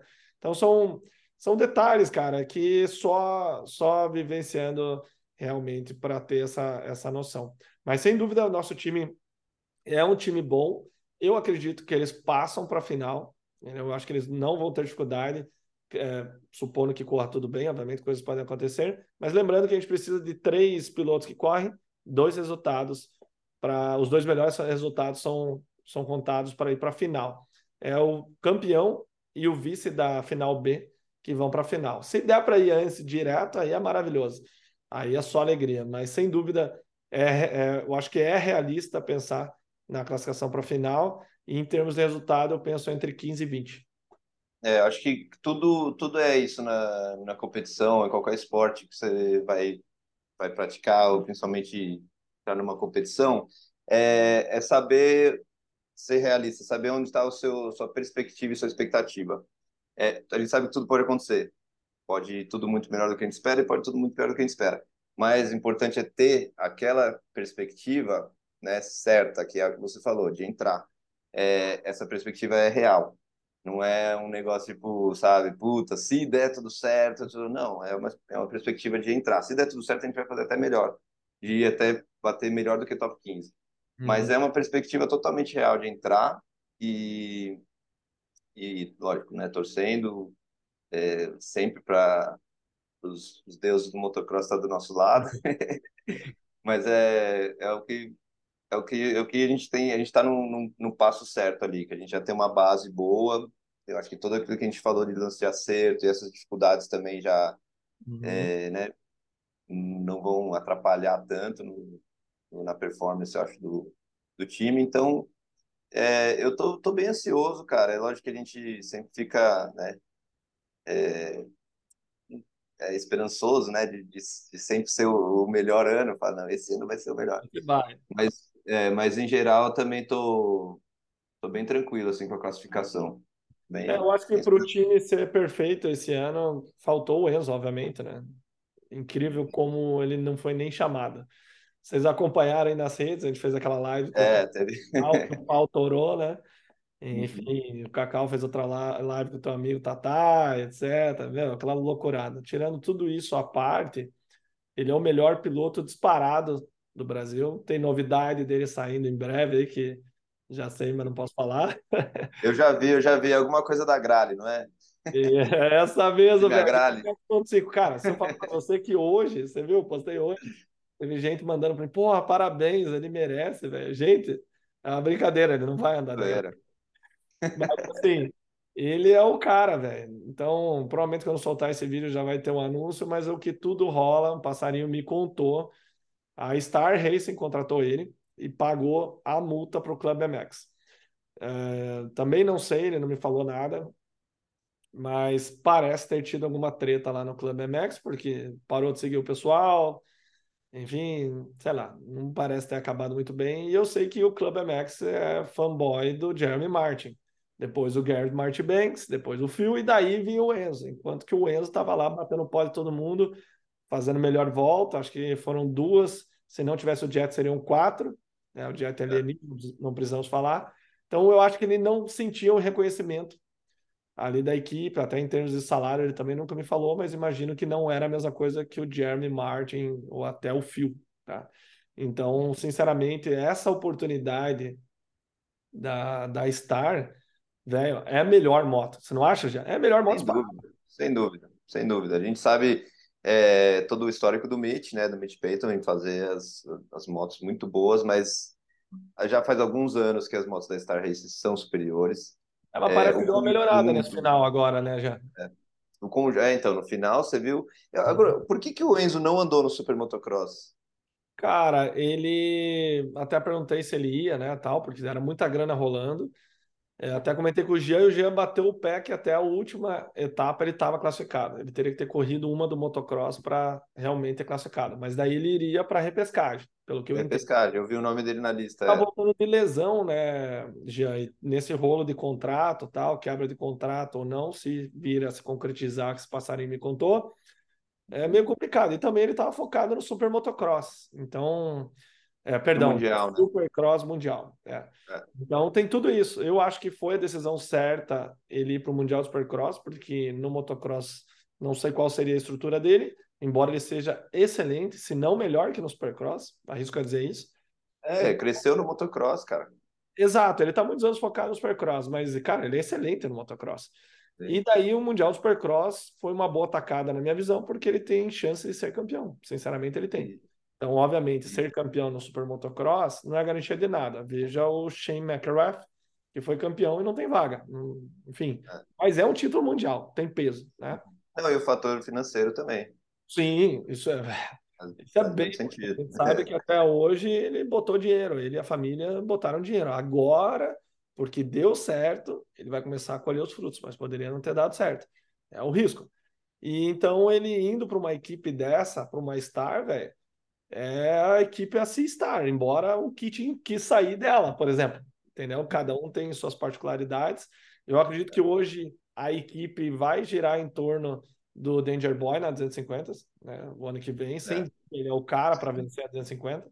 Mas, cara, só de pensar na exposição de vlog dos Digas, que ele vai estar junto, poder treinar com o Toma, que poder, não sempre, né? Mas poder treinar com o Web, Andar. O próprio canal da Yamaha, né? Que tem. Né, Exatamente. Né, que faz o behind the scenes de toda a equipe, aquilo lá também é uma exposição animal. Perfeito. Tem... E esse, esse treino em simulação de prova, eu até comentei no nosso grupo lá, eu falei, cara, ou te põe para cima ou te põe para baixo. Porque é matar ou ser morto.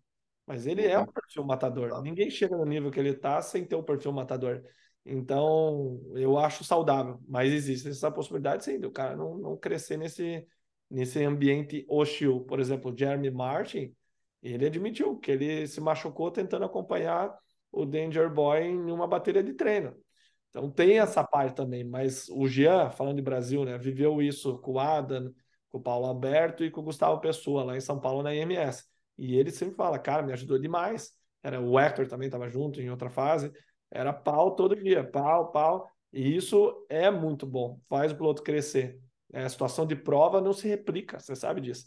Então, assim, do cara, confirmado isso, tá certo, galera. Tá certo, mas confirmado oficialmente, cara, que vitória para nós, Brasil, né, Jé?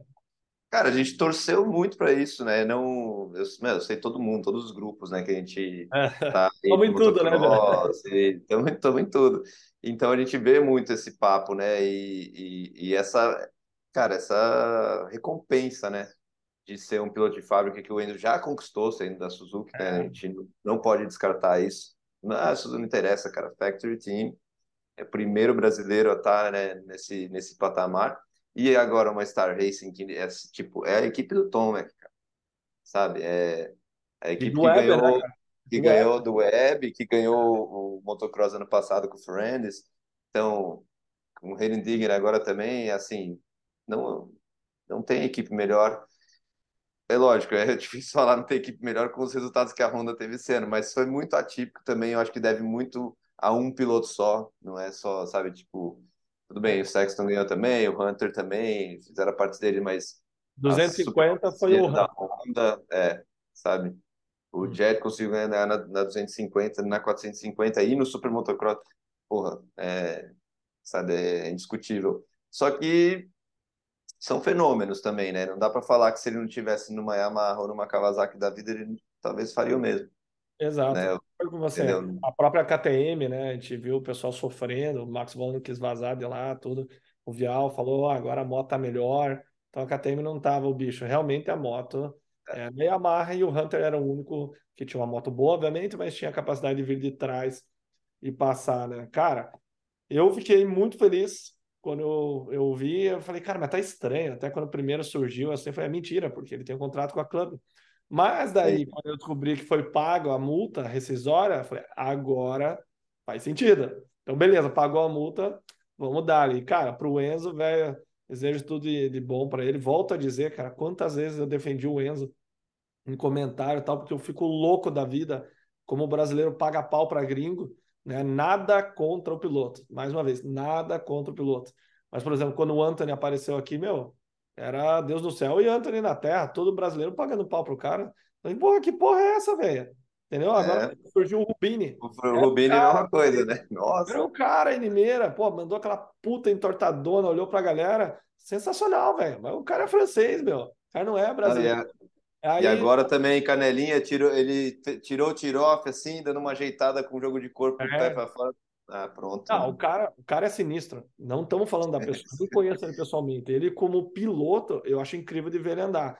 Mas volto a dizer, cara, entre ele e o Fabinho, eu sou mil vezes Fabinho, velho. É óbvio. E daí, ah, mas e o Fabinho deu aula, hein? É, por que, que o Fabinho e o Paulo não aceleraram em Limeira? Eu falei, meu, é óbvio, o cara não disputava o campeonato, por que, que eles vão se matar é. o cara? A partir do momento que o Fabinho ganhou o campeonato, tenho certeza, velho. Ele falou, agora nós vamos pro pau. Foi lá e deu aula, velho. Deixou o cara passar, passou de novo. É. E o cara é. não aguentou o tranco, velho. É isso que eu te digo. Caiu, tal, se apavorou. Pode vir a ganhar Pode, mas o Fabinho mostrou que não é qualquer um. Até tem um meme que rodou em todo o grupo aí do Thiago falando aqui comigo, né? Show. Tem que ser top 10 para andar na frente do Brasil. Daí o Rubinho falar e ganhar as duas, ficaram tirando sarro. Só que o mesmo pessoal que fez o meme e tal, ficou tirando sarro, não se deu o trabalho de escutar o vídeo, ver o vídeo para entender o contexto. Daí o que que foi? O meme virou o contrário. O Fabinho foi lá e pau nele. E até porque o Rubinho é top 2 no Mundial, viu? Perdeu pro Geert só, para quem não sabe. É. Não, e campeão europeu, três vezes. Tricampeão europeu. O cara, o cara é foda. Cara monstro. É...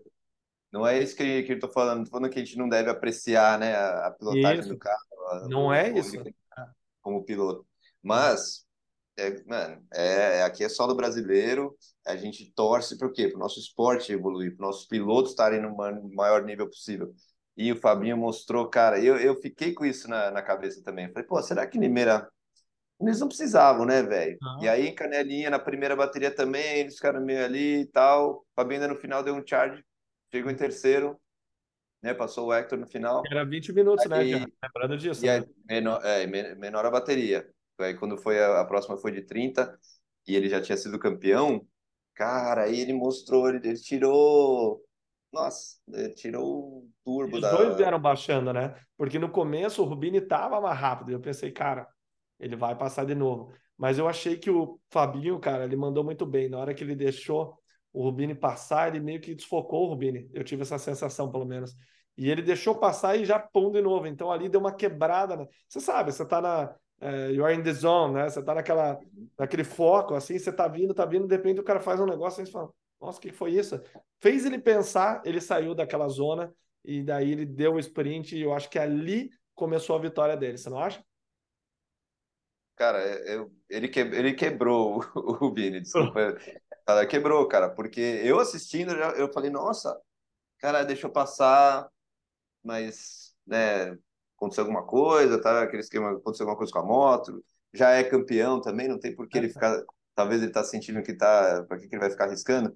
E na sequência ele já venceu, eu falei, nossa, Fabi, é. E isso foi legal porque calou a boca mesmo da galera É. aqui, que achou que, que É. ah, porra, só trazer, realmente, traz um cara de fora, eles estão muito acima e vai dar pau e pronto. Ó, Mano, a hora que eu achei muito bom. Ele fez, cara, ele fez, ele fez lindo. em geral, né, já o, o francês ele já é mais marrento. Volto a dizer, nem conheço o Rubinho. Tô falando em geral. Exceção é o Marvin Muskin, um Dylan Ferrand, tal, os caras são gente É. boa. Mas em geral o francês já é mais marrento. Por exemplo, você chega falando inglês na França, por mais que o cara te entenda, ele não te responde. Você tem que falar francês. Só para o pessoal entender, né? Então, quando ele veio, deitou e rolou em Limeira, velho, que ele sobrou lá. Eu acho que ele pensou, velho, é aqui que eu vou ganhar meu, minha galinha dos ovos de ouro e é aqui mesmo. Então, eu acho que ali ele teve um choque de realidade. Eu não sei o que aconteceu com, com o Hector na segunda, e obviamente o Hector e o Getro, que são excelentes pilotos, não estão num momento bom, né? Os dois se machucaram, o Getro fez cirurgia, o Hector ainda lida com a situação do pé, e aí volta a história dos brasileiros, né? Já querem aposentar os dois já, entendeu? Já não anda mais nada, tal, tudo que o cara fez, o cara já superou, já não conta mais. Então, é, a gente está no momento um pouquinho que o Fabinho, que está demais, né? Mas com certeza é, os meninos da Honda, por exemplo, tem muito mais lenha para queimar, né? É, deixa eu só acender a luz aqui, ficou escuro pra É, tá caralho. mais escuro. Mas assim, ó, pessoal, voltando no Nações, outro elemento que a gente não falou que faz diferença é o chefe de equipe, certo? Então, na hora de escolher o gate, lá rola um sorteiozinho do, do- dos palitinhos. Tô falando, tô falando pro pessoal do Nações que para escolher o gate, né, é, envolve toda uma estratégia. Tem os palitinhos lá que faz sorteio, você tira e, cara, no, não é o palitinho lá, perdão, é o sorteio das bolas que é feito pela, pelo MXGP. E daí, cara, se você tiver sorte de ser um dos primeiros números, você consegue pegar um gate mais pra frente, pelo menos o seu primeiro piloto. O segundo piloto vai pegar, por exemplo, o número 1, então 1, 2, 3 até 10, o 11 volta a ser da equipe que tirou o número 1. Então, cara, no Nações 2008, por exemplo, o Bal escolheu de dentro, ele nem me perguntou, já foi entrou. Tá bom. E eu usei uma estratégia diferente. Tá? E isso, a gente pensou ali, eu pensei na hora, eu pensei assim, eu falei, cara, eu não vou chegar primeiro na curva, não vou largar na ponta. E eu sempre larguei muito bem. Porque tem, eu tô muito longe, eu tô muito para fora. Gradeado tal, então pense, se você tá 10 para fora, você tá aqui. Se a curva para a esquerda, você vai ficar para trás. Eu pensei, eu vou frear depois de todo mundo. Então eu já nem olhei o lado de dentro da curva. Eu olhei tipo 5 metros para frente. Então, meu ponto de frenagem foi bem para frente. Quando todo mundo tirou a mão, eu estava acelerando. Então, o que Uhum. aconteceu? Todo mundo tirou a mão, eu continuei acelerando e saí por fora. A segunda curva era para o lado direito, então esquerda, direita. Eu estava por por dentro na próxima. então, resumindo, eu saí atrás do Balbi, que a gente largou, acho que em oitavo, sétimo, algo assim. Foi uma estratégia que eu usei, que eu daria, por exemplo, os meninos lá, velho, se você pegou por fora, já nem tenta entrar por dentro, velho. Você não vai largar na ponta. É. Não vai, vai conseguir, velho. Então, olha já mais sua frente, ataca mais a curva, avança a frenagem. Que Marca o seu ponto de frenagem mais para frente. Vai dar, boa, é... vai dar boa porque eu já fiz e deu boa, entendeu? Volta né? Mas, cara, outra coisa, voltando na história ali da, da brasileirada, né? Que né, amo os fãs daqui, o pessoal realmente é coração, especialmente que a gente tem uma geração nova de fãs que não tinha na nossa época, que é o pessoal mais do Nordeste e tudo mais, Pará. Não existia na, na nossa época essa, essa, esse envolvimento, né? Não tinha tantos pilotos da região também. Cara, mas uma coisa que, que eu olho assim que eu não acho legal, que a gente tende a fazer, é, por exemplo, saiu um, um post da Star Racing agora com o Bennett, eu acho que andando, ou era o Danger Boy. Cara, sem mentira, deve ter uns 100 comentários de brasileiro. E aí, o Enzo, e o Enzo, não sei o quê. Pô, e não tem nada a ver com o Enzo aquele post, sabe? É aquela agonia de saber e tudo mais, né? O pessoal não consegue esperar dois dias. Mas, assim, vai lá e se torna muito invasivo. Para uma cultura de americano que você conhece melhor que eu, é, cara, não só bem. A ponto dos caras da Star, na época do Danger Boy, você vai lembrar dessa história, que chovia comentário de brasileiro e bandeirinha e tal. E os caras falaram no vídeo, ué, cadê o Enzo agora? Quando o Danger Boy ganhou do Enzo, uma das provas. Lembra disso, já?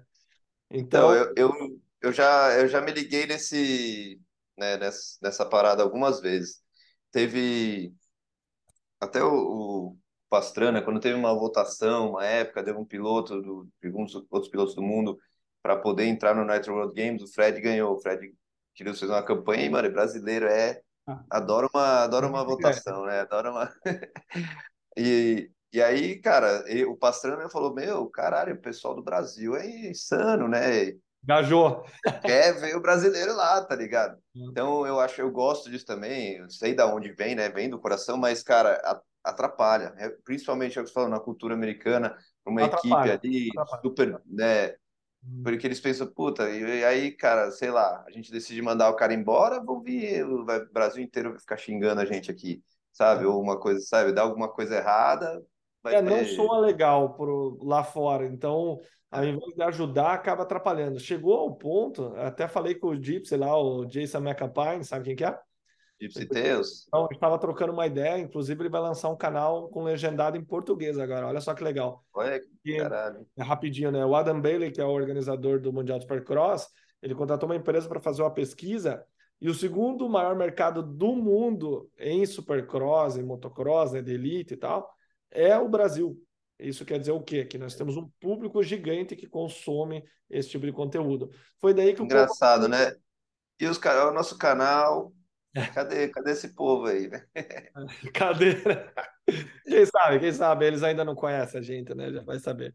Mas, cara, aí ele falou. Quer ficar por dentro, cara, quer ficar por dentro de tudo mesmo, e não é só informação é, jornalística, né? Não, informação assim, bastidor, né?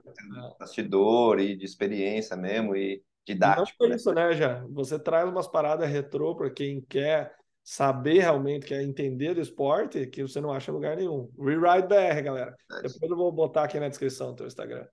E daí, só para concluir, é. É, tava conversando com ele e tal, e daí eu falei, da... ele falou, é, realmente, qualquer post do Enzo é só bandeira do Brasil e tal. Eu falei, chegou um ponto nessa história com a Star, né, desse vídeo e tudo mais que eu comentei, deles falarem que tinha robôs, cara comentando no, nos Instagrams. E daí eu até expliquei pro Jason, eu falei, negativo, cara. A gente tem uma. É, não é robô. É de verdade. Uma rede social lá que se chama WhatsApp, não sei se você conhece. E nos grupos do WhatsApp, começou todo mundo a fomentar. Vamos lá e vamos pôr a bandeirinha. Mesma coisa quando ele foi para fazer o teste da Pro Circuit. Então não era robô. Era fãs realmente postando, a galera ficou enlouçada, né? É, mas, mas pode, pode soar como inconveniente, sabe? Ou invasivo mesmo. Realmente. Literalmente foi o que aconteceu, né? Mas, cara, é isso aí já. Preciso buscar as crianças, velho. Muito obrigado aí pelo seu tempo, em cima da hora, 100% nada planejado. A gente toca um programa mais solto aqui, velho. Deu para gravar. É assim, é assim que dá certo, né? Às vezes é. Demais, ó, bate-papo irado. Agora temos o Zoom pago, então não temos mais limite de tempo, entendeu? Não Pô, é verdade, eu, eu, nem me liguei, cara. A gente está é, direto É uma facada, viu, galera? É uma facada, velho. Isso aqui é porque a gente gosta de ficar falando e vocês gostam de ficar ouvindo. Então já aproveita, deixa o like, se inscreve aí, velho, para dar uma fomentada nesse negócio. Somos o segundo maior mercado do mundo e não conseguimos ter nada de visualização comparado a outros esportes aí, que tem um monte, né? Então vamos, vamos engajar.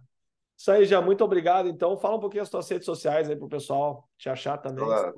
agradecido. Agradecido demais, né?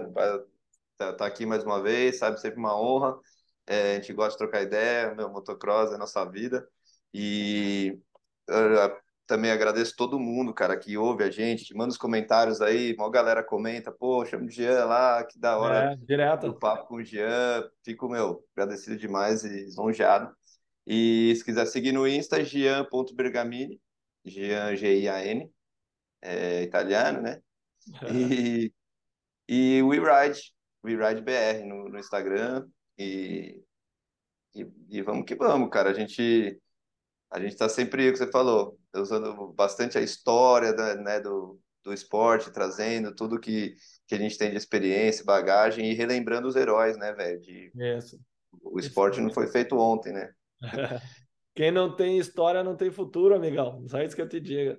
E é, é demais, ah, enfim, poder relembrar. Se vocês tiverem curiosidade, cara, dá uma procurada no YouTube, a Era Carmichael, Chad Reed, tá? Por que, que o McGrath é o rei dos supercross, velho? Então, é. até fiz uma ação de uma CRF 310 da Pique Honda e não engajou nada. Sinceramente, foi até backfire, né? Um pouquinho, foi para trás. Porque o pessoal não conhece o McGrath. O McGrath, a moto era 91, então a maioria não, não é. Eu e meu irmão, assim, a gente comprou algumas rifas dessa, dessa moto, porque. não, Júlio, tava até concentrando aqui, falando, não, essa moto tem que ser nossa. Aí mesmo, Por... essa moto tem que ser nossa. Não, porque, assim, eu. É a época que eu né, comecei a, a correr de motocross, né? 91, 91, 92, um pouquinho antes, na verdade, mas é, é, eu nem lembro, né? É, essa parte aí, 91, 92, que eu comecei a lembrar que 92 tinha 10 anos. Eu comecei a. Eu lembro, assim, perfeitamente do que me, me atraía, né? E essa Honda Peak, que na época, meu, que o, o McGrath foi. Eles conseguiram ganhar as duas postas. O McGrath foi campeão na West e o Brian Swink na East. Então, Isso. essa moto, assim, ela é maravilhosa, cara. E você fez a réplica perfeita e, uhum. e meu, a motinha tá assim, tipo, tá, tá dos sonhos, né, cara?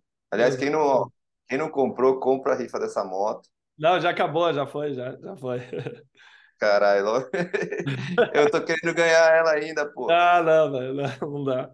Agora eu tô fazendo uma açãozinha de um Aero Aviator 3, que é o melhor capacete do mercado, um Oakley Air Brake da Troy Designs, edição limitada, uma GoPro 11 Mini, que é a melhor GoPro, menorzinha, mais leve, e o suporte de capacete, o melhor do mundo, que é da Dango, que só vende aí nos Estados Unidos, né?